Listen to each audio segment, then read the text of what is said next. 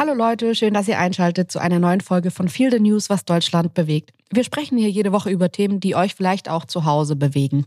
Heute soll es um Wetten das gehen. Früher hat Wetten das die Generation verbunden und heute scheint es, sie eher zu spalten. Aber was ist passiert? Wir wollen über die letzte Folge Wetten das sprechen, die letztes Wochenende Ende November ausgestrahlt wurde und für sehr viel Emotionen sorgte.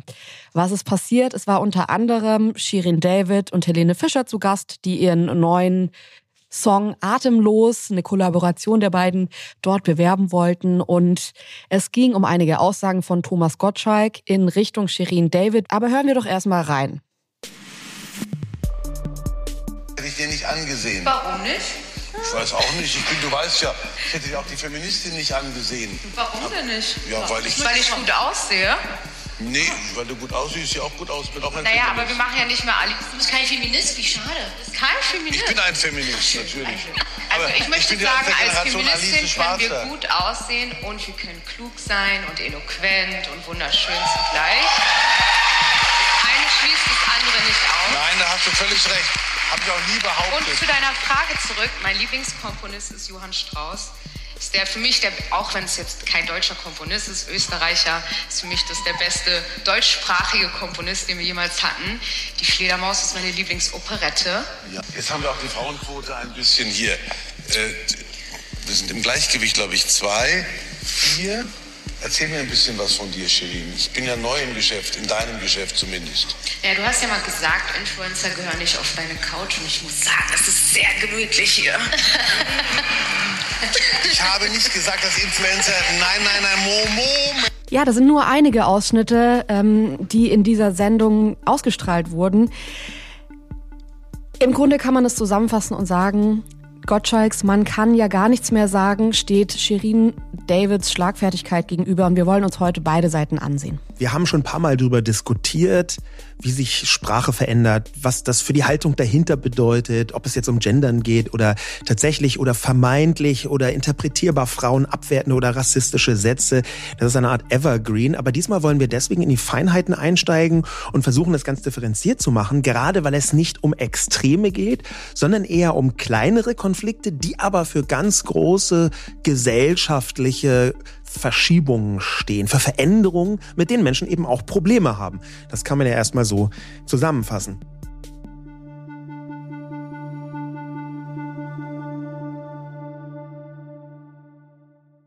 Werbung. Sascha, ich würde gerne noch mal mit dir über Formbar sprechen.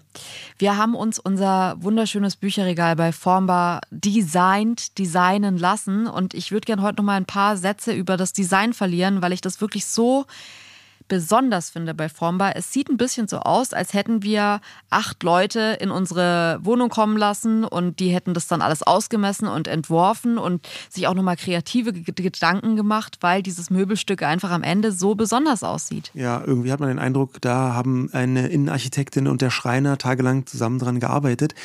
Es ist nämlich so, dass so rein vom Designaspekt, wir haben ja wirklich viele Möbelanbieter ausprobiert, man bei den allermeisten merkt, ah ja, das ist eins von der Sorte. Ne? Man kommt auch zu irgendwelchen Freunden, dann merkt man, ah, guck mal, die haben auch ein Regal von denen, die das dann äh, irgendwoher liefern. Und das ist nicht so bei Formbar. Auch deswegen, weil man da in dem Konfigurator das alles ziemlich gut einstellen kann und da auch Designs drin hat, so vorgegebene Muster, die es woanders gar nicht gibt und die so ganz kleinteilig auch änderbar sind und personalisierbar sind. Das ist so eine richtige, ein richtiges Designmöbel und das gefällt mir besonders gut. Ja, also ich finde, diese Einzigartigkeit macht Formbar schon aus. Und man muss auch dazu sagen, wir beide haben jetzt nicht das größte Händchen irgendwie dafür, ein Möbelstück von from scratch zu designen. Und wir haben es trotzdem hinbekommen, da ein wahnsinnig ästhetisches Möbelstück rauszubekommen. Und das finde ich halt so toll. Formbar übernimmt das alles. Also man hat am Ende wirklich das Gefühl, dass man da von mehreren Profis beraten wurde. Und auch wenn man alles selbst konfiguriert, ist es ja so, dass am Ende nochmal DesignerInnen von Formbar drüber sehen, was ich auch super entlastend finde, dass man nicht selbst irgendwie dann Angst hat, irgendeinen Fehler im Design gemacht zu haben, der einem dann erst auch beim Aufbau auffällt, weil man natürlich das nicht studiert hat oder Ahnung davon hat. Und gerade da setzt Formbar an und ihr kriegt wirklich, geht mal auf die Formbar-Seite, auch auf Instagram und schaut euch einfach an, was da für Ergebnisse rauskommen können und lasst euch inspirieren. Es ist wirklich einfach ein absolutes kreatives Paradies. Ihr könnt jetzt auf form.bar slash Herzensmöbel, also mit OE gehen und dort mit dem Code Herzensmöbel sagenhafte 30% Rabatt insgesamt bekommen. Äh, das gab es bisher so gar nicht und es lohnt sich tatsächlich, weil man am Ende ein wirklich sehr, sehr schönes Möbelstück zu Hause hat. Viel Spaß beim Ausprobieren. Werbung Ende. Ja, bevor wir jetzt über die Reaktion von Shirin David sprechen, würde ich gerne erstmal über das große Thema Wetten das sprechen, weil das ja schon auch eine Sendung ist. Ich meine, wir machen hier einen Podcast, wo wir sagen, wir reden irgendwie über die Emotionen und was Deutschland bewegt. Wetten das hat die Leute schon sehr, sehr lange bewegt. Ich weiß nicht, ob es überhaupt Content gab in Deutschland im Fernsehen, der so generationenübergreifend funktioniert hat, dass wirklich die, ich weiß noch, bei mir war es auch die Oma mit mir vorm Fernseher saß und ich war mit sechs, sieben schon fasziniert von dem Konzept, von dem ich mir auch heute mich fast wundere, dass mich das als sechs, siebenjährige schon so gecatcht hat, weil das ist ja unfassbar lange und diese Wetten sind oft auch ja abstrus. Ähm, und es meine Oma aber auch total abgeholt hat und die das cool fand. Und ich erinnere mich noch total an dieses Gefühl, dass man da so was Verbindendes, Gemeinsames ansieht, über das man dann später spricht, in der ganzen Familie und dann auch in der Schule und meine Oma, aber auch beim Kaffeekränzchen. Ähm, und du hast am Samstag was total Schönes gesagt, weil wir morgens so ins Wetter geguckt haben und es sah so aus, als sollte es in Berlin am Nachmittag schneien. Und du meintest, ja, perfekt, dann schneit es und wir schauen Wetten das und dann sind wir wieder direkt in den 90ern. ja. Und genau dieses Gefühl hatte ich. Also wir haben es dann, ehrlich gesagt, hat es dann nicht geschneit und wir haben es nicht äh, abends geguckt. Aber ähm, dieses Gefühl, das ist dieses warm, wohlige, das hat es bei mir schon ausgelöst. Hast du Wetten das Erfahrung? Ich habe Wetten das Erfahrung, allerdings eher so eine merkwürdig analytische. Ich habe jetzt nicht so eine Familienerfahrung, wo man zusammen vor dem Fernseher sitzt und sich das anschaut.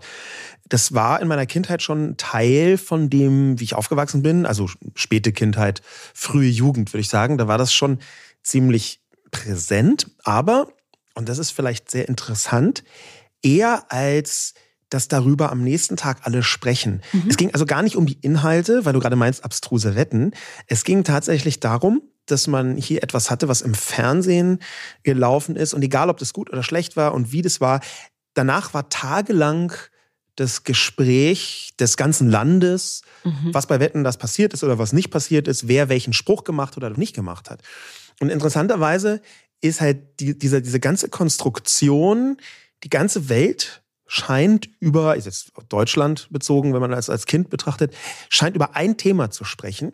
Das ist für mich nicht nur sehr Wetten das, sondern es ist auch sehr alte Welt. Wetten das ist für mich so ein bisschen eine alte Normalität, die es mhm. aber gar nicht mehr gibt.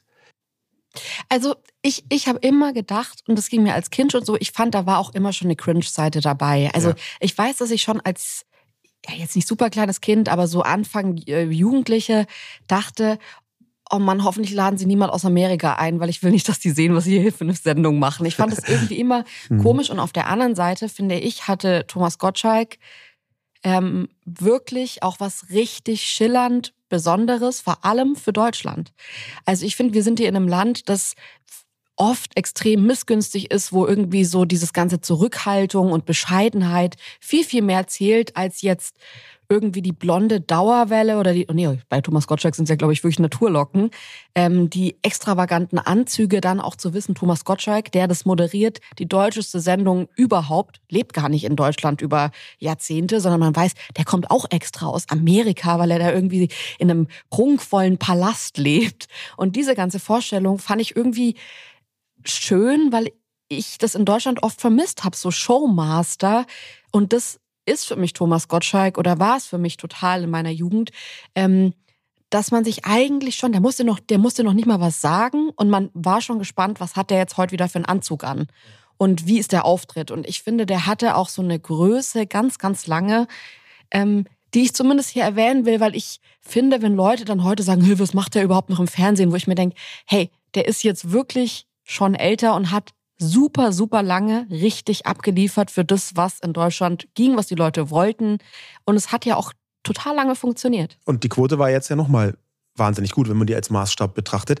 Wir müssen vielleicht an der Stelle dazu sagen, dass wir mit Thomas Gottschalk persönlich bekannt ja. sind und dass das bei mir jetzt speziell auch ähm, gerade aus dem Grund, den du gerade beschrieben hast, hm, gibt es schon einen Softspot. Ich habe ich hab einfach einen Softspot für ihn, weil er so eine bestimmte Art und Weise hat, ähm, jetzt vielleicht gar nicht im, im Alltag, ähm, sondern so, so von, von der Haltung her, mit der ich etwas Warmes verbinde. Das ist jetzt eine persönliche äh, Geschichte. Ich glaube aber dass trotzdem, dass es sinnvoll ist, sich genau anzuschauen, was da passiert, wie das passiert, ob das jetzt alles Missverständnisse sind oder ob man das unter einem anderen Begriff fassen kann. Ich glaube, was mein Gefühl angeht, ist dieses leicht aus der Zeit gefallene, das hatte Wetten das schon ganz lange. Mhm.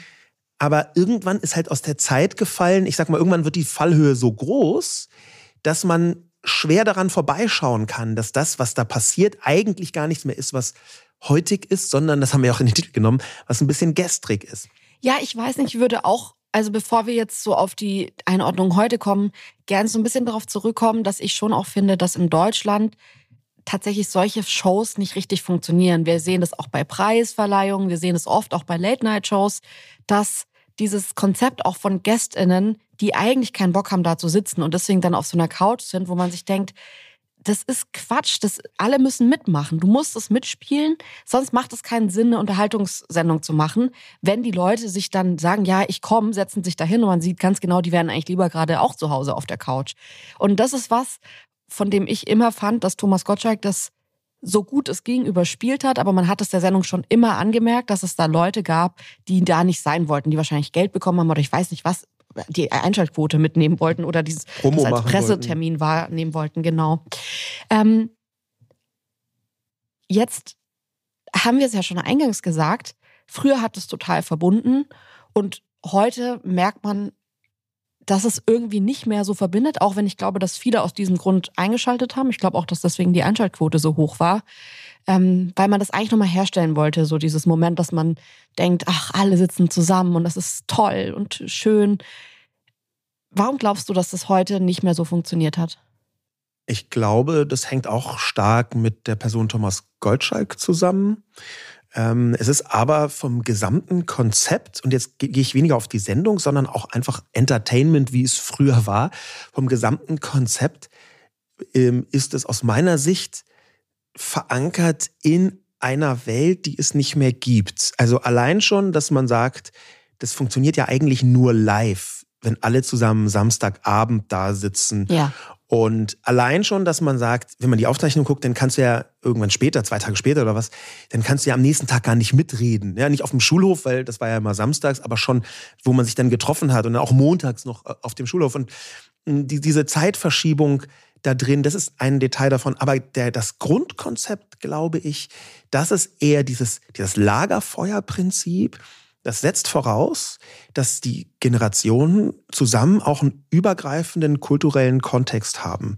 Und ich glaube, diesen übergreifenden kulturellen Kontext, dass du sowas hast wie die Hitparade, mhm. und es gibt ja nur eine Hitparade, und die Top drei Lieder sind halt die Top drei Lieder für alle Generationen. Das war ja über Jahrzehnte so. Mhm. Das waren die defining cultural äh, whatever. Das, war, das, war dann, das war auf Platz eins der Hitparade. Und heute fragen irgendwie die meisten Leute, die äh, ihren Kulturkonsum, sagen wir mal, bei TikTok organisieren, ähm, die fragen, hä, welche Hitparade denn? Ja, was ist denn eine Hitparade? Ich glaube, weil es diesen gesamten kulturellen Kontext nicht mehr gibt. Dem würde ich auch total zustimmen, wenn man sich jetzt das Pendant dazu, das man noch am ehesten damit vergleichen kann, finde ich aktuell, und zwar Joko mit Wer stiehlt mir die Show? Das finde ich gerade schon. Ich weiß auch, dass das fabelhafte Einschaltquoten sind. Ich glaube jetzt nicht äh, auf Wetten das Niveau, aber trotzdem für die heutige Zeit unfassbar gut. Ähm, und wenn man sich das ansieht, dann würde ich sagen, schon allein bei den GästInnen ist es halt so, dass wir die kennen, aber meine Eltern schon nur noch mit jeder zweiten Person was anfangen ja. könnten. Und meine Großmutter, die jetzt leider nicht mehr da ist, aber wenn die noch da wäre, könnte die mit, ich glaube, einer Person von vier vielleicht was anfangen. Ja. Und das ist schon was, ähm, von dem ich sagen würde, das zeigt, dass es ja trotzdem einen unfassbaren Erfolg immer noch im Fernsehen geben kann, was ich sehr überraschend finde. Ich finde, da hat Joko wirklich was gezeigt, mit einer Game Show nochmal so groß zu sein. Ich hätte das nicht für möglich gehalten. Aber ähm, es funktioniert dann halt am Ende doch nicht so gut, dass die ganze Familie davor sitzt und man so ein richtiges Family-Feeling hat. Vielleicht gibt es auch Familien, die das machen, aber ich glaube, das ist dann doch nochmal der Unterschied zu Wetten das und sehe das ähnlich wie du, dass das sicherlich auch daran liegt, was Thomas Gottschalk gesagt hat und wie er es gesagt hat, aber das eben nur ein Teil der Erklärung ist und ein anderer Teil schon auch ist, die ganze Welt funktioniert nicht mehr so. Ja. Und man kann es ja sogar, wenn du das so als Vergleich bringst, was ich super finde, so quasi zwei Instanzen der verschiedenen Entertainment-Generationen, dann kann man das ja sogar festmachen. Ja, wer stiehlt mir die Show? Mega Erfolg mit deutlich über 20 Prozent Einschaltquote, irgendwie 21, 22, 23 Prozent. Das ist wahnsinnig viel. Und wetten das mit 45 Prozent Einschaltquote ist. Und das sind natürlich Größenordnungen, wo vollkommen klar ist, okay, wir haben 100 Sollbruchstellen. Ähm, zum einen ist die Quote jetzt nicht der Weisheit letzter Schluss, was äh, Relevanz angeht für äh, die Bevölkerung. Ja, die, auf die Weise, die gemessen wird, ist lange schon diskutiert worden. Aber das nehmen wir alles hinten an. Erstmal die Substanz, da kann man schon sagen, okay, wetten das schafft zumindest von der Einschaltquote her noch das generationenübergreifende. Vom Inhalt her aber habe ich jetzt in sozialen Medien mehr Leute gesehen, die Unverständnis geäußert haben, die geschimpft haben, die irritiert waren, die teilweise da, äh, muss man auch sagen, Dinge reininterpretiert haben, die man da nicht hätte reininterpretieren müssen, die hier einen stellvertretenden Kampf ausgefochten haben. Aber es war auch nicht gar kein Kampf. Ne? Das ist ja auch ein wichtiger Punkt. Genau, ich habe eine Nachricht bekommen. Ähm, ich würde heute gerne alle Nachrichten anonym vorlesen, weil ich die auf eine Insta-Story von mir bekommen habe und leider nicht mehr danach alle anschreiben konnte und fragen konnte, hey, kann ich eure Nachrichten vorlesen? Deswegen hier anonym ähm, eine Nachricht bekommen von einer Person, die mir schreibt, Gottschalk war den ganzen Abend über unmöglich, so als wolle er die ganze Welt mit seinem ignoranten Verhalten provozieren. Er benimmt sich verächtlich und überheblich gegenüber Frauen und gegenüber einem behinderten Menschen und ist der Meinung, das steht ihm zu. Der Auftritt war weitaus schlimmer, als ich es erwartet hatte. Ich finde das interessant, ähm, weil die Nachricht eher von einer älteren Person kommt. Also ich würde mal sagen über 40. Ähm, und was ich total häufig gemerkt habe in den Antworten auf meine Story, in dem, in der ich nochmal so über diese ganze Shirin-Reaktion auch auf Thomas Gottschalk gesprochen habe, ist, dass das sehr zweigeteilt war. Dass es auch viele Leute gab, eher älter, die mir geschrieben haben, ich weiß gar nicht, wo das Problem war. Alle regen sich so über das Verhalten von Thomas Gottschalk auf. Ich sehe das gar nicht. Ja, das Stichwort was ich da, was mir ständig einfällt, auch als ich da die Ausschnitte gesehen habe, als ich mir das angeschaut habe, als ich auch die Reaktionen zum Teil auf deine Story von dir gehört habe, ist so When Worlds Collide. Also wenn zwei Welten aufeinander prallen. Und für sich genommen haben diese Welten auch eine innere logische Struktur, eine Normalität, wo man sagen kann, ja, na klar, äh, das, äh, das ist doch ganz, hä, wieso muss man sich da jetzt aufregen? Oder auf der anderen Seite, hä, das war schon ganz schön giftig, was er gesagt hat, das war schon ziemlich herablassend. Und das, was ich hier spannend finde, ist, dass das vermeintlich kleine Punkte waren, die dann aber Reaktionen, ja nicht nur bei der äh, Person, die dir da geschrieben hat, verursachen, sondern auch, wenn man das aus der Brille schaut, was kann man denn heute noch sagen, was kann man denn heute noch nicht sagen? Denn das ist ja auch ein Punkt, der danach zum Beispiel in der Bildzeitung richtig groß gemacht wurde. Ne? Also Gottschalk hat am Schluss ja sogar im Prinzip gesagt, er hört eigentlich deswegen auf, weil er zu Hause anders reden kann, als er im Fernsehen reden muss. Er muss seine Persönlichkeit verbiegen und da ist natürlich auch ein bisschen Verbitterung mit dabei, was mich überrascht hat. Da ist so ein bisschen Unverständnis mit dabei.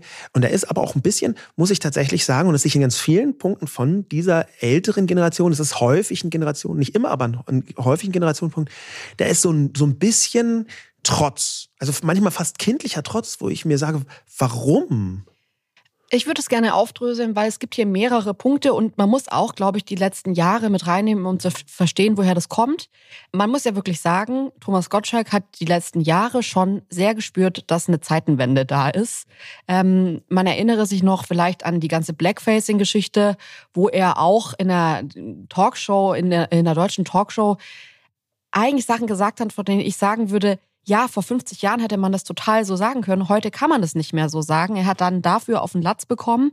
Ähm, wenn das aber ständig in der Person passiert, die eigentlich sagt, hey, ich will doch einfach nur irgendwie so ein bisschen äh, reden und es ist doch alles in Ordnung und ich bin doch eigentlich eine gute, gute Person, dann verstehe ich dieses Unverständnis auf seiner Seite ein Stück weit aus seiner Sicht, dass man, dass er sich denkt, hey, was kann ich denn jetzt noch sagen? Eigentlich finde ich, kann man, könnte man das auch umdrehen. Man könnte sagen, naja, die Sachen, die du gesagt hast, die kann man tatsächlich nicht mehr sagen. Kann, man kann aber noch sehr viele andere Sachen sagen. Ich verstehe aber, dass diese Aufgeladenheit jetzt nicht nur von der Sendung Wetten das bei Thomas Gottschalk kommt, sondern wahrscheinlich, ich meine, ich habe mit ihm jetzt nicht darüber gesprochen, aber ich kann mir vorstellen, dass es sich über die letzten Jahre aufgebaut hat und da inzwischen so eine Haltung da ist, die sich in einzelnen Taten summiert hat, könnte man sagen. Und dann ist ja aber die Frage, also es ist in der Sendung ja dann schon mehr passiert, als dass er nur das Shirin David gesagt hat. Es gab auch noch eine Situation mit Cher, wo er, so ich paraphrasiere das jetzt, zu Cher gesagt hat, man müsse heute aufpassen, wo man, äh, ob man Frauen überhaupt noch irgendwie anfassen darf. Und Cher meinte zu ihm dann nur so auf Englisch natürlich, ähm, es kommt halt drauf an, wo man die Frauen anfasst und wie man sie anfasst, was ich auch eine gute Reaktion fand. Und dann gibt es darauf irgendwie die Internetreaktion, die das so hochkochen, dass ich plötzlich Nachrichten, ich habe wirklich Nachrichten gelesen, Insta-Stories gelesen, wo Leute meinten, wieso darf der überhaupt noch was sagen? Der soll sich löschen, der soll weggehen, der soll gar nichts mehr bekommen. Wieso verdient er überhaupt noch so viel Geld? Und ich glaube, wenn man das jetzt alles zusammennimmt, dann gibt es, und ich kann ehrlich gesagt jeden Standpunkt verstehen. Also es ist nicht so, dass diese Empörung von jungen Menschen, dass ich die nicht nachvollziehen kann. Und ich finde, da ist so ein Schiff da, den ich auch nicht ganz verstehe, weil ich mir denke, wenn man Wetten das als einen Spiegel der Gesellschaft nimmt, der ja für mich so ein bisschen ist, weil das Verhalten, das Thomas Gottschalk da hat, ist nicht outstanding, sondern das ist ein Generationending, glaube ich, in Deutschland. Ich glaube, es gibt einfach Menschen, die noch so alter Schlag hört sich so komisch an, weil das würde ich auch nicht unbedingt sagen, aber Menschen, die einfach noch aus einer anderen Zeit kommen, in der das, das was Thomas Gottschalk in dieser Sendung gemacht hat, wäre vor 20 Jahren für die meisten Menschen noch völlig in Ordnung gewesen. Ja, das, das war eine Normalität. Und ich glaube, das ist auch ein Teil von dieser Problematik, ähm, dass die hier anklingt in, in der Nachricht. Ähm, das war eine Normalität, die aber in ganz vielen Details für eine Haltung stand, die heute nicht mehr akzeptabel ist. Ja, nimm mal zum Beispiel dieses, man sieht ja die Feministin gar nicht an. Da steckt ja automatisch drin, dass Feministinnen unattraktiv sein müssen. Und dass Feministinnen, ja, das war so ein, müssen das ist ein Vorurteil, dass die einfach ungepflegt seien. Oder es gibt ganz viele so richtig super sexistische Vorurteile, die aber über längere Zeit sich eingeschliffen haben. Und das ist dann so ein Echo davon, was in Thomas Gottschalks Nebenbemerkung, es war jetzt ja nicht eine, eine, Bemerkung, die er so hauptamtlich gemacht hat, eine Nebenbemerkung von, von Thomas Gottschalk, kommt das so rein und die Botschaft, die das mittransportiert, stammt aus einer früheren Normalität, die für ihn völlig unverfänglich scheint, wo aber ein Weltbild mitsteht, Feministinnen sind nicht attraktiv, ungepflegt und interessieren sich nicht für Männer, sind vielleicht ein bisschen gas. Also das, was, was wirklich aber über Jahrzehnte da war wirklich praktisch kein deutscher Comedian in den 80ern, der nicht genau über sowas gespottet hat. Ja, und man muss, finde ich, schon auch sagen, über Jahrzehnte war das so, dass Feministinnen hatten fast auch eine Optik. Wahrscheinlich nicht alle. Wahrscheinlich gab es schon immer Frauen, die sich dafür eingesetzt haben, wo man gesagt hat, man sieht es denen gar nicht an. Aber dieser klassische, der Prototyp Feministin, ich sage jetzt mal so Alice Schwarzer. Der medial inszenierte genau. Typ, muss man da sagen. Ja, ne? genau. Weil das ist der Schlüssel. Ne? Ja, aber das ist halt schon eine Sache, wo ich sagen würde, da hätte vor 20 Jahren ein Witz einfach funktioniert. In diese Richtung, das hätte einfach funktioniert. Und ich finde auch bei dieser Blackfacing-Sache, das ist auch eine Sache, wo ich sagen würde, naja, Thomas Gottschalk kommt aus einer Zeit, wo sich Leute jahrzehntelang irgendwie so bei die drei Könige am ähm, 6. Äh, Januar einfach die ähm, geblackfaced haben und niemand ist auf die Idee gekommen, da was zu sagen. Ich will damit nicht sagen, dass es in Ordnung ist. Ich will damit nur sagen, diesen Shift, wenn man den verpasst hat, wenn man jetzt nicht auf Social Media unterwegs ist, wo man ja auch krass geeducated wird den ganzen Tag und lernt und dazulernt und was ja auch super ist, dann muss doch noch irgendeine Übersetzung stattfinden für die Menschen, die das noch nicht mitbekommen haben. Ähm, und ich glaube, die Übersetzung muss anders sein, als zu sagen, wir versuchen den jetzt, ich weiß nicht, canceln ist ein schlechtes Wort, so zu verurteilen, dass er eigentlich keine Chance mehr bekommt, das nochmal zu korrigieren und richtig zu machen. Ja, Julia, das finde ich interessant, was du gerade gesagt hast, dieser Shift. Weil da habe ich mich selber schon häufig gefragt. Du hast gesagt gerade eben, den man nicht mitbekommen hat. Das hängt natürlich irgendwie mit sozialen Medien zusammen, da würde ich dir recht geben. Die Frage ist, ist manchmal im Gespräch habe ich das schon gemerkt, da gibt es so ein Sehnen nach einer Instanz, die sagt, das ist in Ordnung, das ist nicht in Ordnung. Und was wir in sozialen Medien haben mit diesem Shift, den du gerade beschrieben hast, ist ja ganz oft, das ist nicht in Ordnung. Und die Leute bleiben dann so ein bisschen zurück und sagen, aber was kann ich denn sagen? So eine leichte Verunsicherung. Wie genau kann ich es denn formulieren? Und diese Verunsicherung ist etwas, was ich sagen würde, sich häufig, wenn das mehrmals passiert, das hier darfst du nicht sagen, das hier darfst du nicht sagen, das hier soll man auch nicht sagen und das ist auch, das ist behindertenfeindlich und das ist frauenfeindlich. Und dann keine Alternative angeboten wird und das auch noch in einem Sound passiert, wo man denkt, huch, dann kann ich mir vorstellen, und ich finde die Reaktion falsch, aber ich sehe, warum sie passiert, dass man in so eine Form von Trotz gerät. Ich weiß auch gar nicht, ob, ich würde nämlich sagen, dass im Internet oft eine Erklärung mitgeliefert wird. Also die ganze Blackfacing-Debatte zum Beispiel, die hat sich für mich super schnell in der ersten Sekunde erklärt, weil ich nicht einfach nur gehört habe, das sagt man jetzt nicht mehr, sondern ich ganz viele Stimmen gehört habe. Ich meine, wir hatten dazu auch schon mal hier eine Folge von Menschen, die gesagt haben, ey, mich verletzt das wirklich. Ich bin davon betroffen, weil ich eine schwarze Person bin, weil ich eine indigene Person bin und ich finde das nicht richtig, wenn ihr jetzt plötzlich euch irgendwie zum Fasching orange anmalt oder schwarz anmalt und irgendwie das so aufs Korn nehmt, dass unsere Haut anders ist. Und ich glaube, wenn das fehlt, diese Erklärung, weil ich habe zum Beispiel Thomas Gottschalk auch als einen echt lieben Menschen kennengelernt, auch als einen Menschen, der niemanden verletzen will und der das jetzt nicht absichtlich macht, weil er denkt, oh, ich schau mal, wie weit ich gehen kann, sondern als einen Menschen, der erstmal daran interessiert ist, andere Menschen nicht zu verletzen. Wenn du jetzt aber auf diese Übersetzung nur noch hörst und sagst, das sagt man jetzt nicht mehr, dann fehlt für mich tatsächlich für die Leute die nachvollziehbare, natürlich kann man es dann trotzdem nicht mehr machen, aber diese nachvollziehbare Erklärung fehlt für mich, die im Internet oft mitgeliefert wird. Ja, die Frage ist aber schon, ob man, wenn man sowas hört, nicht auch eine gewisse Eigeninitiative mitentwickeln muss, dann nachzuschauen. Und mhm. das, was ich zum Beispiel nicht richtig finde, auch wenn ich nachvollziehen kann, warum das passiert, was ich nicht richtig finde, ist, ähm, eine ne sehr eine große Spreizbreite zwischen den Verhaltensweisen, die ich bei, bei Thomas Gottschalk gesehen habe, auch bei vielen anderen in der Generation und von der ich nicht glaube, dass sie böse ist, sondern eher so eine Art Bewältigung darstellt, nämlich auf der einen Seite ständig festzustellen, das darf man nicht mehr sagen, das darf man nicht mehr machen und auf der anderen Seite aber wenig Energie rein zu investieren, die Sachen, die man nicht mehr sagen darf, auch wirklich nicht zu machen. Ja. Also das sind so zwei unterschiedliche Sachen. Du betonst ständig, was man alles nicht machen darf, aber kümmerst dich gar nicht drum, was genau dahinter steht. Und das ist, das ist für mich eine Inkonsistenz. Und ich glaube, die könnte aufgelöst werden und dass sie es nicht tut, hängt wirklich mit dieser gespürten, gefühlten Normalität zusammen. Das ist ungefähr so, glaube ich, wirkt das auf Leute, dass man sagt, ey, du darfst jetzt nicht mehr mit dem linken Bein auftreten. Und dann gesagt, hä, warum? Nein, du darfst jetzt nicht mehr mit dem linken Bein auftreten. Und das ist für sie was völlig Normales und sie wollen und sie können vielleicht auch gar nicht verstehen, was dahin ist. Und dann sagen die, jetzt trete ich aber absichtlich mit dem linken Bein auf, wenn mir das verboten, was bleibt uns denn noch? Und dann wird ein Symbol, durchaus verletzendes, aber ein Symbol, wird dann für sie zur Selbstbehauptung eigentlich der ganzen Kultur, der Epoche, aus der sie kommen. Ich wollte mich gerade aufregen und sagen, ja, aber es ist ja mit dem linken Bein auftreten, ist doch ein schlechtes Beispiel dafür, dass es ja hier um Sachen geht, um, um Fälle geht, wo es eben nicht random ähm, äh, ums linke Bein geht, sondern es geht ja um irgendwie Menschenrechte und um Gleichberechtigung und so. Aber dann habe ich gemerkt, ja, wahrscheinlich für die Menschen fühlt sich aber genauso random an, wie du es gerade gesagt hast. Das ist für die nicht, ach so, dann ist das frauenfeindlich und schlecht, sondern das im ersten Moment sagen die, hä, wieso, was hat es jetzt denn damit zu tun? Und man muss dann erst lernen, warum das nicht so zufällig ist, wie mit dem linken Bein aufzutreten. Also, dass es nicht irgendwie so ein zufälliges Verbot ist, das man auferlegt bekommt, sondern ja tatsächlich irgendwie eine sinnhafte Sache ist, die dahinter steckt. Wir waren vor zwei Wochen bei Ricky Gervais und ähm, um ehrlich zu sein, jetzt nicht, weil wir so wahnsinnig große Fans waren, sondern weil wir uns das einfach mal ansehen wollten. Und ich fand das sehr interessant, weil die Show aus meiner Sicht echt schlecht war, weil er ganz wenig Momente nur drin hatte, wo er dieses, man darf ja jetzt das alles nicht mehr sagen, nicht in seinem Programm drin hatte. Die Momente fand ich gut, aber er ist immer wieder abgerutscht auf der Bühne und ich meine, Ricky Gervais ist ja wirklich so einer der größten Comedians of all time, zumindest gerade alive. Und der steht dann irgendwie vor der Mercedes-Benz Arena, die wirklich voll war und sagt immer wieder, verzettelt er sich in so einer man merkt, dass er irgendwie persönlich verletzt ist davon, dass er nicht als Vogue gilt. Und sagt dann immer wieder in seinem Programm, dass er eigentlich irgendwie humoristisch sein sollte, so Sätze wie zum Beispiel, ja, wenn das und das Vogue sein bedeutet, dann bin ich nicht Vogue.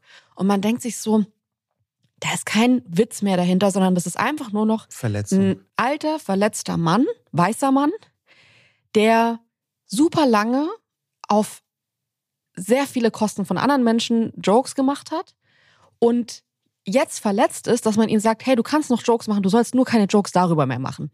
Ja. Und dann stellt er sich hin und sagt, ja, ich fühle mich aber in meinem ganzen Wesen eingeschränkt. Ja, und diese ganz Wesen-Einschränkung Und das, was wir bei Ricky Gervais genau gesehen haben, das hängt, glaube ich, stark damit zusammen, dass jetzt nicht nur auf der in Anführungszeichen Woken-Seite, weil ich glaube, es sind nicht nur hyper-woke Leute, die da zum Beispiel bei Gottschalk oder bei Gervais irgendwie verletzt waren, mhm.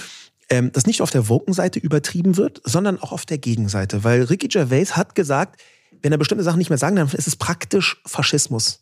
Also es ist wirklich, ja. hat einfach gar keine, gar keine Grauschattierung mehr gemacht zwischen jemandem, der sagt, hey, ich finde nicht so geil, wenn du X oder Y sagst und ich fühle mich davon verletzt und ich finde, du solltest es nicht sagen dürfen.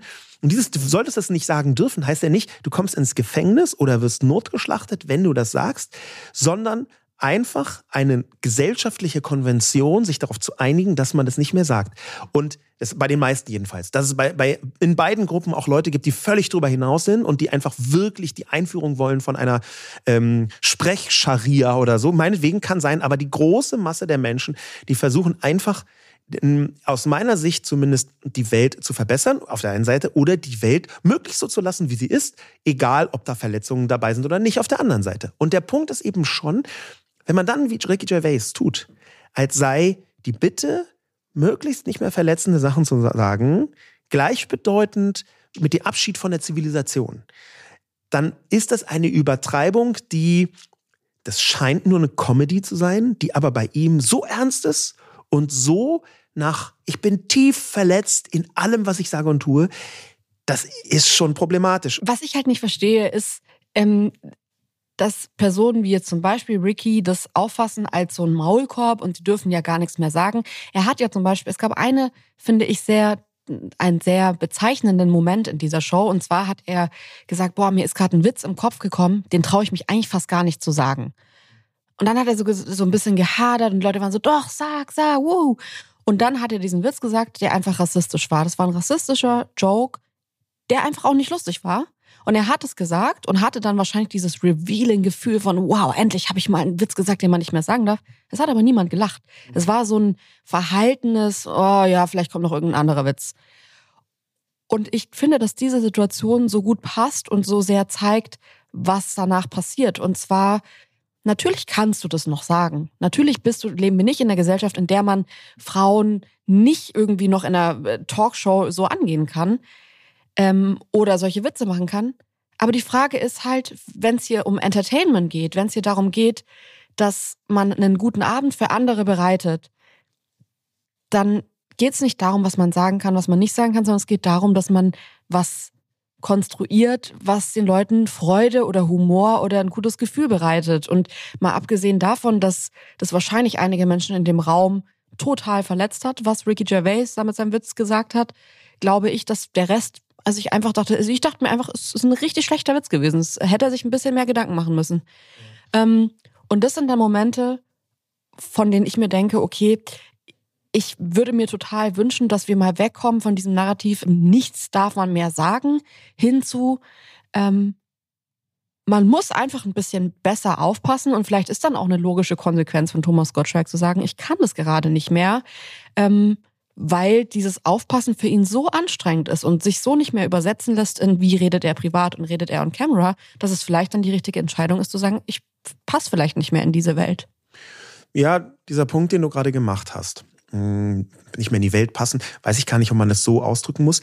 Was man aber ausdrücken kann, ist, dass das, was früher Normalität war, heute auch immer noch passiert. Es ist heute auch immer noch nicht verboten. Man bekommt immer noch nicht, äh, man kommt nicht vor Gericht oder was es gibt ein Aber. Und dieses Aber ist eins, was uns im Prinzip zur zweiten großen emotionalen ähm, Situation bringt, die da spürbar war. Jule, du hast eine Story darüber gemacht, die ich, ich habe vorher das von Wetten das gesehen und danach habe ich deine Story gesehen und dachte mir, krass, ich habe ein einigermaßen gutes Sensorium und trotzdem war ich überrascht von deiner Story, die du über genau das, diesen Ausschnitt am Anfang gemacht hast und wo du die meisten Reaktionen jemals bekommen hast. Das war wirklich verrückt. Ich habe diese Story gemacht, bin Mittagsschlaf gegangen, zwei Stunden später aufgewacht und hatte so 400 Nachrichten auf oh. dem Handy. Also so, ich konnte jetzt dieses Mal zum ersten Mal nicht alle Nachrichten lesen, was ich sonst immer so grob überfliege.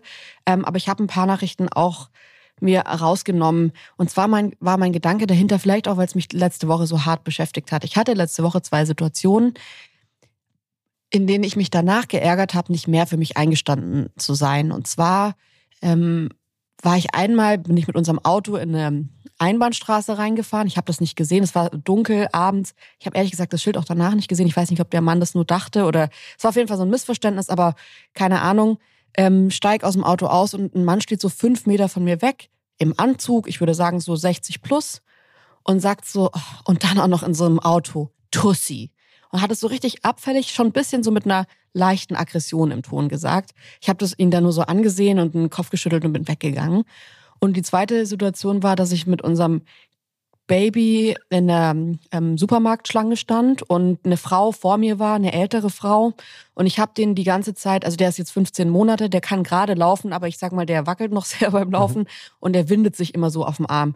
Und ich hatte den so, weil die, das hat ewig gedauert, ich hatte den so zehn Minuten auf dem Arm und es war super anstrengend. Ich bin im achten Monat schwanger, ich habe auch einen riesen Babybauch, sieht man auch und habe ihn dann irgendwann total verschwitzt unter der Winterjacke, dann in den Kinderwagen reingesetzt und ihn da festgeschnallt, weil er sich sonst halt aus dem Kinderwagen rauswindet und so versucht rumzukrabbeln. Ähm, und dann hat sich die Frau so umgedreht und ich dachte, die sagt jetzt irgendwas Nettes oder oh, das ist ja auch anstrengend und so zwei Kinder so kurz aufeinander.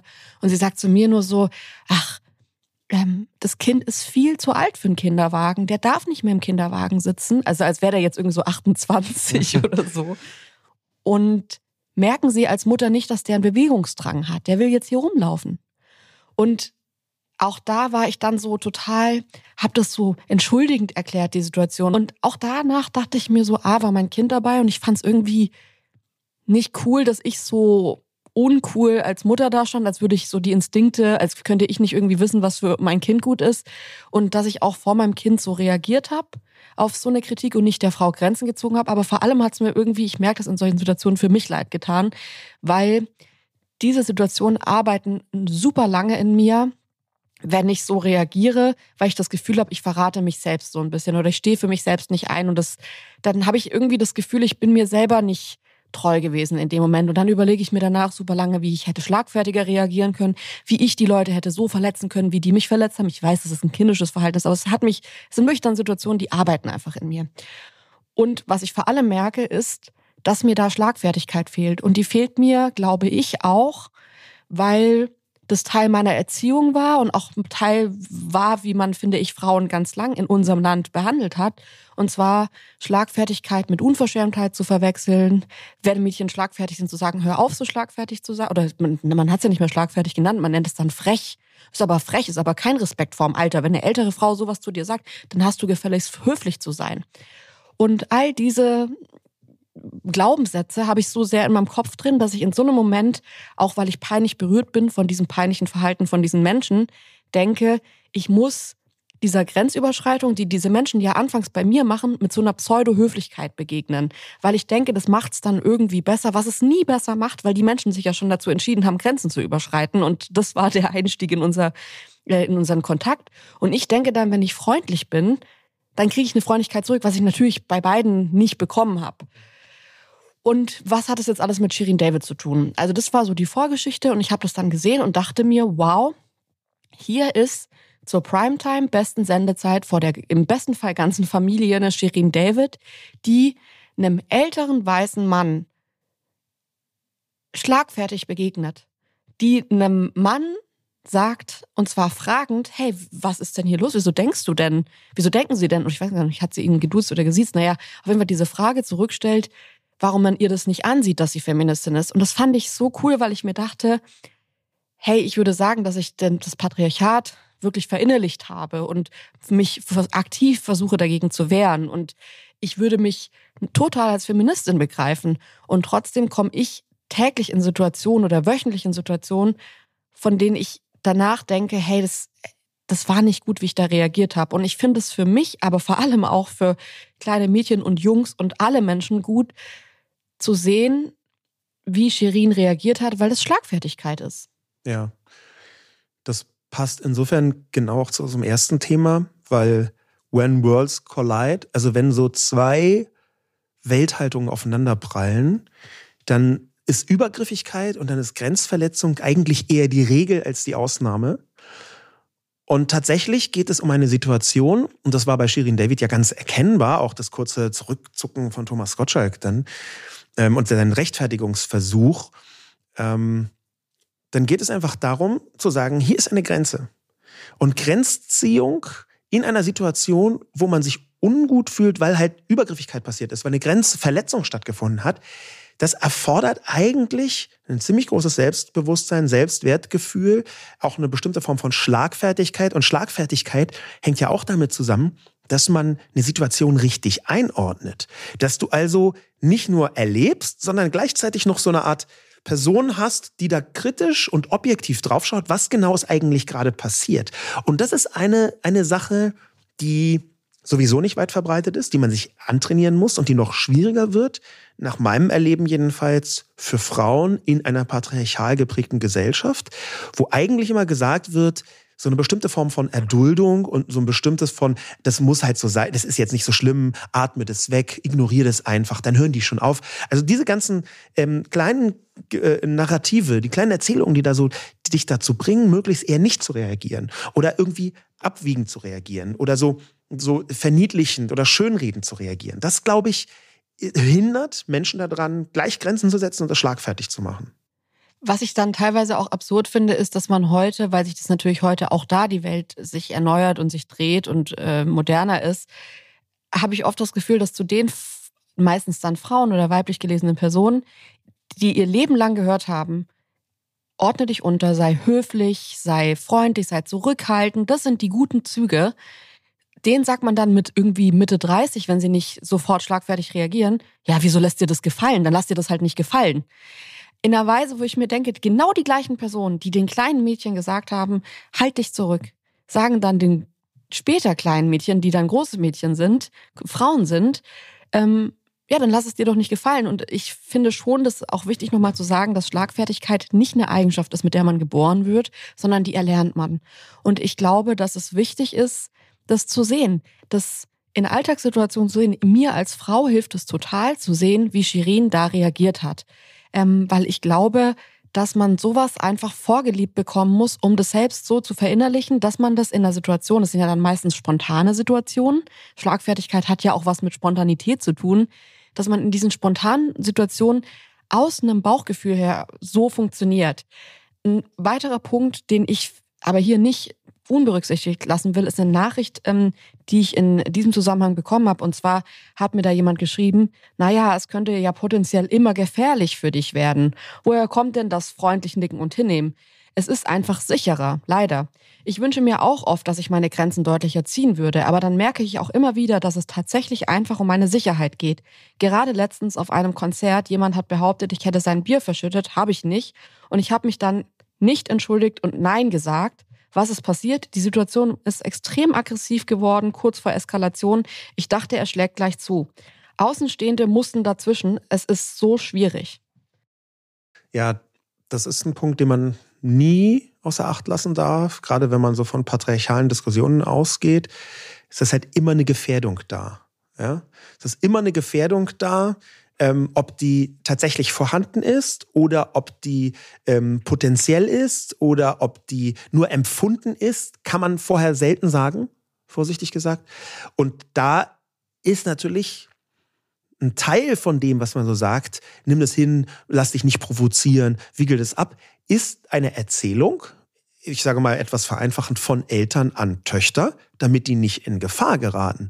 Das kann man ja auch so, so rumdeuten, dass das ausgeht von Eltern, die sagen, oh krass, ich möchte nicht, dass meine Tochter in Anführungszeichen frech ist. Das muss man dann vielleicht nicht frech nennen, aber dass daraus etwas entstehen kann, was sie gefährdet. Und trotzdem glaube ich, dass es essentiell ist, in eine nächste Gesellschaftsebene zu kommen, wo diese Gefährdung drastisch reduziert wird einerseits und andererseits, wo die Grenzziehung selbstverständlich wird. Denn es wird immer Menschen geben, die diese Übergriffigkeit mitbringen. Und das ist nicht so wie bei Thomas Gottschalk, wo dann so eine mm, Normalität aus den 80ern und 90ern stattfindet, sondern irgendwann ist diese Grenzziehung ja auch einfach nötig, um überhaupt menschenwürdig existieren zu können. Ne, das ist ja, vor allem denke ich, ich meine, es war ja gerade auch internationaler Tag gegen Gewalt gegen Frauen. Und wenn man sich da nochmal die Statistiken ansieht, wenn man sich auch ansieht, wie wir als Gesellschaft immer noch auch falsche Formulierungen benutzen, wie zum Beispiel Mord aus Liebe. Ein Mann tötet seine Frau, weil er sie so sehr liebt. Wo man einfach sagen muss, nein, das ist ein Femizid und das ist Mord aus Hass. Und so muss man das auch claimen. Und wenn wir in einer Gesellschaft leben, in der sowas noch die Schlagzeilen sind, in der man immer noch zu Frauen sagt, na, jetzt mach doch erstmal und dann kannst du ja danach schauen, wie sicher du bist. Ich glaube, dass wir schon an deren Aktionen arbeiten müssen als aller allererstes. Und deswegen würde ich auch sagen, natürlich ist es hier an erster Stelle das Verhalten von Thomas Gottschalk zu kritisieren ähm, und es auch laut zu machen. Das finde ich völlig richtig und wichtig hier in dieser Sache. Egal wie viel Verständnis und Herleitung man dann auch hat, ist es wichtig, das auch zu callen. Ähm, und dann kann man sich in der zweiten Reaktion, im zweiten Schritt überlegen, gibt es aber auch eine Reaktion, die so bold sein kann, dass ich in so einem Moment sogar fast sagen würde, was machen wir denn jetzt, wenn solche Thomas Gottschalks weg sind im Fernsehen und da sind nur noch Leute, die sich irgendwie gut verhalten, die in keinster Weise mehr grenzüberschreitend unterwegs sind, dann passiert es ja trotzdem noch im Alltag total oft. Auf eine gewisse Weise, glaube ich, ist das, was Shirin da erlebt hat und was sie dann, ähm, wie sie dann darauf reagiert hat, total wichtig, solange es so ein Verhalten noch gibt, sowas auch zu zeigen. Weil wenn wir in einer Welt leben, in der im Fernsehen alles korrekt gezeigt wird und da draußen einfach immer noch, und wenn man sich die ähm, Strafstatistiken ansieht, dann wüten Männer einfach immer noch in unserer Gesellschaft. Solange, glaube ich, ist es gut, starke Frauenrollen zu haben. Und ich meine, Shirin ist es ja auch in ihrer Musik. Und wenn man sich jetzt irgendwie neue Filme ansieht, die neuen Disney-Filme oder so, wo weibliche Hauptrollen plötzlich viel, viel stärker und stronger sind, dann sind das alles die Momente, wo ich sagen würde, ja, wir müssen das mehr zeigen und sehen. Die Frage ist natürlich, ob so eine Sichtbarmachung, was ja da äh, stattgefunden hat, die auch von ganz vielen Nachrichten, die du bekommen hast, äh, sehr gewertschätzt wurde. Ja, teilweise haben die ähm, die ganze Familie davor ges gesessen und das gefeiert, dass hier eine Grenzziehung stattgefunden hat mit der äh, Tochter, mit der jüngeren Tochter, die mit dabei war. Also wir brauchen so eine Sichtbarmachung, aber die Frage ist natürlich, ob diese Sichtbarmachung automatisch bedeutet, dass man diese Grenzverletzungen und diese Übergriffigkeiten trotzdem braucht. Ne? Das greift dann wieder hinein in Thomas Gottschalk und wetten das, das ganze Prinzip, was ein bisschen übrig geblieben ist. Bei aller liebenswerten Entertainment-Welt ist das ein bisschen übrig geblieben. Das haben wir ja schon versucht zu, zu erklären. Aber braucht man vielleicht andere Formen, das sichtbar zu machen? Ja, also was ich damit sagen wollte, nicht, dass es jetzt so rüberkommt, als würde ich sagen, ja, ihr gebt Thomas Gottschalk jetzt bitte irgendwie jeden Abend eine Sendung und wir brauchen das, sondern ich würde halt eher sagen, wenn das passiert, finde ich es wichtig. Ich hatte ja auch mal ähm, beim Bayerischen Rundfunk einen Podcast, wo genau so ein körperlicher Übergriff von einem Rapper bei mir passiert ist und die erste Reaktion war zu sagen, wir strahlen das nicht aus, wir äh, machen das einfach, wir, wir reden da nicht drüber. Ähm, und gar nicht so, wir verstecken das, sondern so, das ist so peinlich für äh, diesen Rapper, was er da getan hat, dass wir das nicht zeigen. Und da habe ich gesagt, ich bestehe drauf, dass es gezeigt wird, dass es ausgestrahlt wird, weil wir haben hier on tape, was ganz vielen Frauen in unserem Land komplett ohne Tape und ohne Aufnahmen passiert. Und ich glaube, wenn sowas passiert, und es ist traurig genug, dass es passiert, dann finde ich es wichtig, das zu zeigen und auch zu outzucallen, dass das falsch ist. Weil wenn, man hätte es ja theoretisch auch einfach gut bei einer Live-Sendung jetzt nicht, aber super oft wurde ja so ein Verhalten, ich habe auch beim Fernsehen gearbeitet, wo es einen Typen gab, wo alle gesagt haben, Praktikantin nicht alleine im Raum mit ihm und so, der wurde aber trotzdem weiter gebucht und wurde nicht irgendwie rausgeschmissen. Und das sind dann Momente, wo ich mir denke, nein, ich glaube, das ist das falsche Verhalten. Ich glaube, dass man Konsequenzen ziehen muss. Diese Konsequenzen, das ist eine Ebene, von der ich glaube, dass die ein notwendiger Wandel, die sind ein notwendiger Wandel in einer zu immer noch zu patriarchal geprägten Welt. Diese Normalitäten, die da aufeinander prallen, das darf man auch nicht vergessen. Auf der einen Seite sind das so liebenswerte Kulturknacksereien, äh, ähm, wo man, ach, jetzt darf man nicht mehr sagen, da kann man ein bisschen so rumonkeln und dann ist es, ähm, äh, vielleicht wird es dann auch größer gemacht, als es ist auf der einen Seite. Und auf der anderen Seite gibt es halt diese ganz konkreten und die messbaren Folgen. Ja, und wenn wir alle drei Tage einen Femizid haben, einen gelingenden, muss man ja sagen, eine, eine Tötung von einem Mann, einer, einer Frau an einer Frau, und jeden Tag wird es probiert, alle drei Tage klappt das, dann wird eine Frau ermordet, weil sie eine Frau ist, aus Frauenhass heraus, wie du gesagt hast, dann ist das eine Ebene, gegen die man ankämpfen muss. Und dann muss man sich fragen, ab welchem Punkt trägt man dazu bei? Ja, und ich bin jetzt weit entfernt davon zu sagen, Gottschalks Verhalten ist quasi die Vorstufe von Femizid. Das ist nicht so. Das äh, würde ich auch jederzeit abstreiten und viel von diesen erbitterten Gegenwehren gegen Gottschalk, die versuchen da aber eine direkte Verbindung herzustellen, wo aus meiner Sicht eine indirekte höchstens der Fall ist. Aber, und das ist, glaube ich, sehr wichtiger Punkt, Wenn wir uns anschauen, wie kann die Gesellschaft vorankommen, dann ist es aus meiner Sicht zuallererst mal zu hinterfragen, was galt denn früher als normal und warum ist es jetzt nicht mehr? Und gibt es vielleicht Wege, damit umzugehen, ohne so zu tun, als sei man quasi an Händen und Füßen gefesselt, weil man jetzt zwei oder drei Sätze nicht mehr so sagen sollte. Es geht ja nicht um darf, sondern eigentlich um sagen sollte. Mhm. Also ich habe diese Woche einige Lösungsansätze gehört, die ich ganz interessant fand, ähm, die für mich damit reinspielen. Und zwar hat mir eine Person geschrieben, dass sie mit ihrem Partner in darüber gesprochen hat ähm, und der, die sei in einer ähm, Unternehmensagentur tätig und würde sich auch so um die Rausschmisse kümmern. Und da eskalieren Leute irgendwie regelmäßig, dass die dann irgendwie so anschreien und so.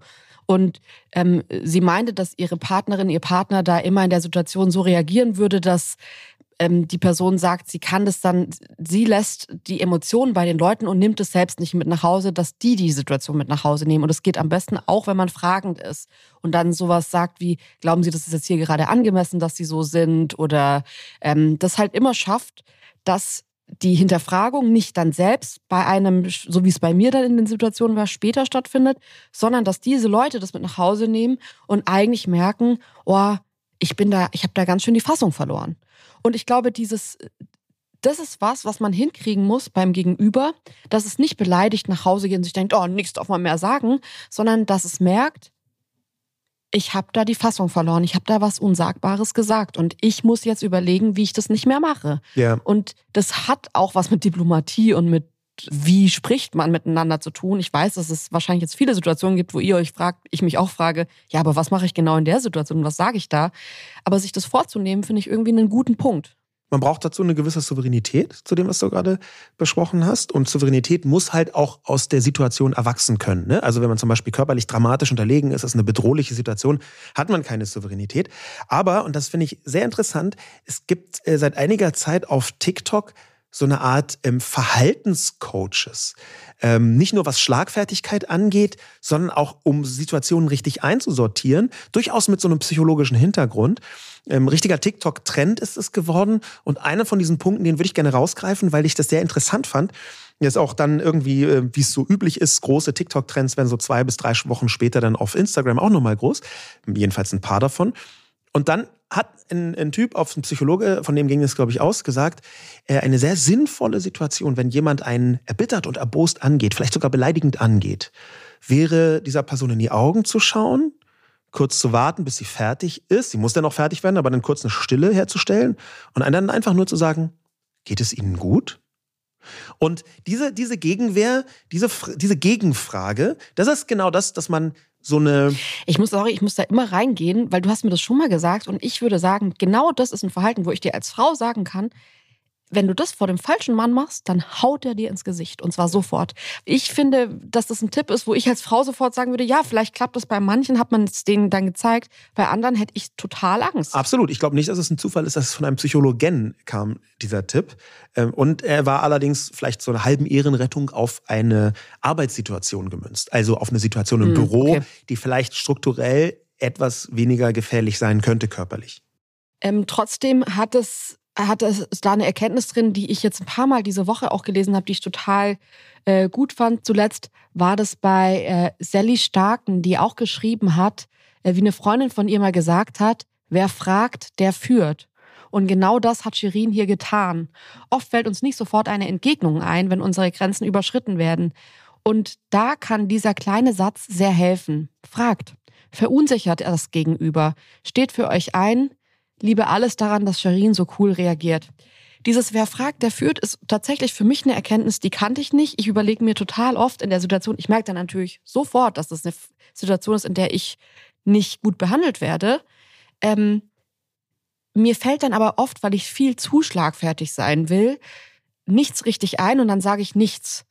Und ich glaube, dass es besser ist, davon eine Stufe zurückzugehen, auch weil es ähm, deeskalierend ist einfach und eher in eine Frage reinzugehen. Also zum Beispiel sowas wie, glauben Sie, dass dieses Verhalten angemessen ist mir gegenüber? Oder glauben Sie, dass ich als Mutter das nicht richtig einschätzen kann oder das nicht besser einschätzen kann, was mein Kind gerade braucht?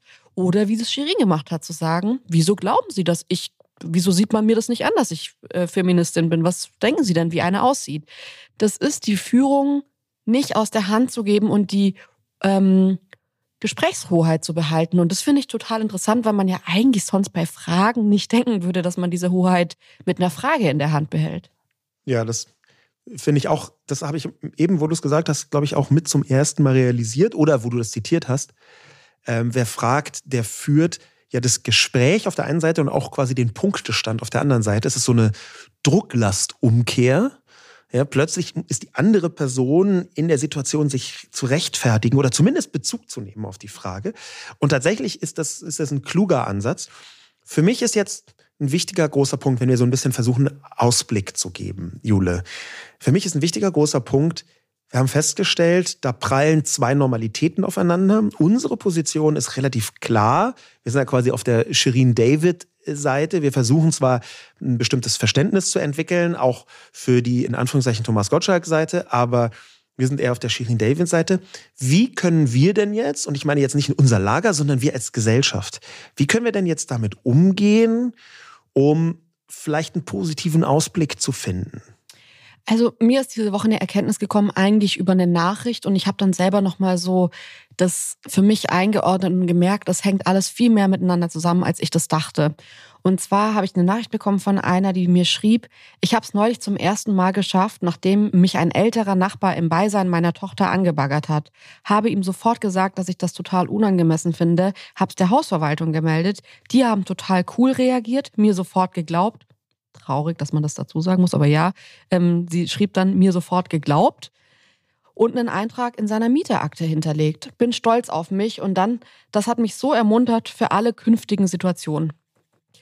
In der Nachricht steckte so viel drin, von dem ich mir plötzlich dachte, es ging in der Situation in der Supermarktschlange bei mir nicht nur darum, dass die Person, die Frau des äh, zu mir gesagt hat, sondern die hat es auch, ich meine, unser Kind ist jetzt 15 Monate alt, der hat es noch nicht richtig verstanden, aber ich glaube, sie hätte auch irgendwas anderes zu mir gesagt, wenn er fünf oder sechs Jahre alt gewesen wäre.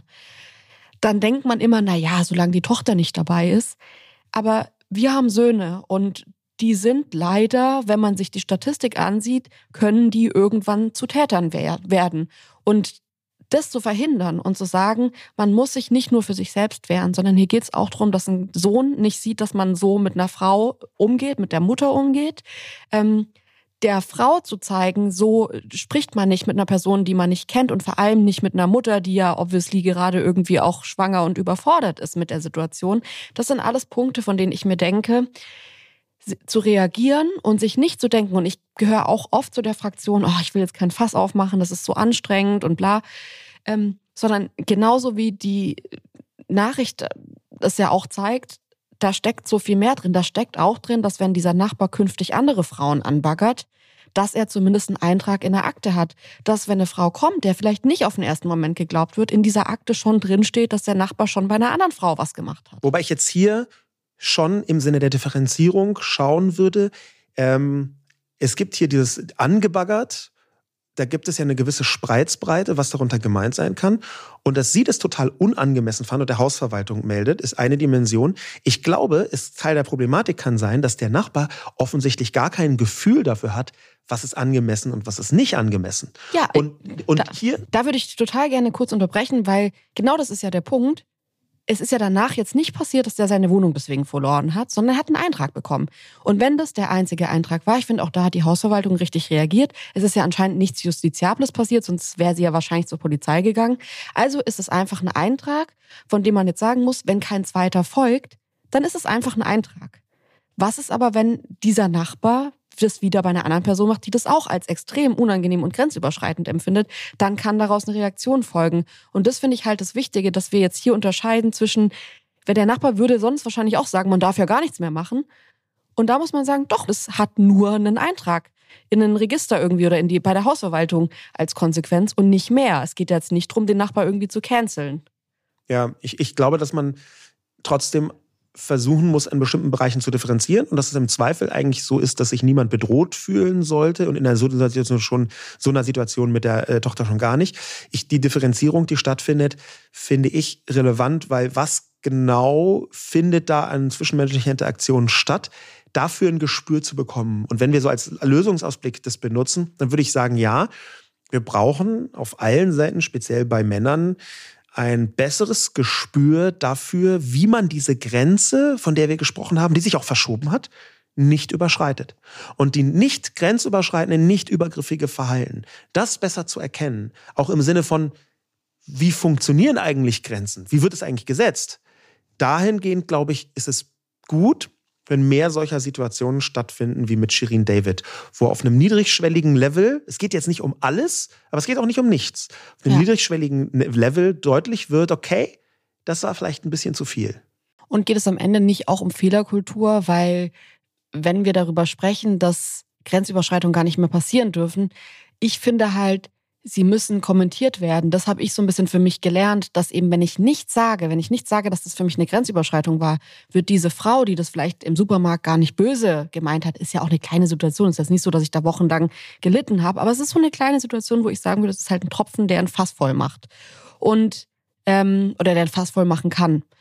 Und da würde ich dann schon sagen, eigentlich muss man selbst mehr aus der Deckung rausgehen und sagen, das ist falsch, was Sie hier gerade gemacht haben. Und Leute müssen, finde ich, trotzdem auch Fehler machen dürfen, um zu lernen und um zu lernen, dass das vielleicht so heute nicht mehr funktioniert, was sie vor 20 Jahren noch einfach hätten sagen können. Ja.